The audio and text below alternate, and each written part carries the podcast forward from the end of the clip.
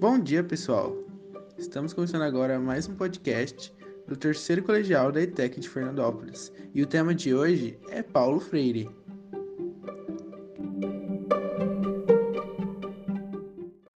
Hoje temos quatro convidados: Camille, Felipe, João Pedro e Renan. E aí, pessoal, o que vocês têm a dizer sobre esse educador brasileiro? Eu sei que ele praticamente reinventou a educação brasileira. Isso mesmo, ele nasceu em 19 de setembro de 1921 em Recife. É considerado um dos pensadores mais notáveis da pedagogia mundial. Alguém tem mais alguma curiosidade? Eu gosto muito de ver notícias, e ontem acabou encontrando uma dele muito interessante. Acho que todos vão conhecer. Há exatos 24 anos, em 2 de maio de 1997, o filósofo e educador Paulo Freire falecia vítima de infarto no miocárdio. É algo bem triste mesmo, mas o Paulinho Freire, para os íntimos, sempre estará em nossos corações. O pensamento freiriano parte do princípio da humanização do ensino e do reconhecimento da história e da cultura do aluno, que, junto com o professor, passa a construir o processo de aprendizagem. Exatamente, o ensino horizontal, onde todos ensinam e aprendem, não é?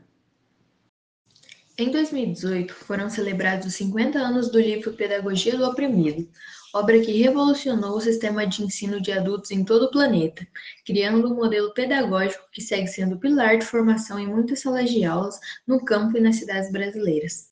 Esse cara foi um gênio mesmo. Freire é o terceiro cientista brasileiro mais citado em trabalhos acadêmicos da área de humanas no mundo.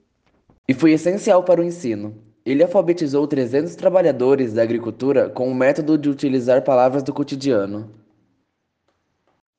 Como assim palavras do cotidiano? As que eles usavam para trabalhar no dia a dia. Por exemplo, era comum a ferramenta inchada. Então Paulinho ensinava a soletrar, separações silábicas dela. Pessoal, muito interessante as informações que vocês trouxeram pra gente. Mas vamos ter que encerrar por aqui. Muito obrigado pela participação de vocês.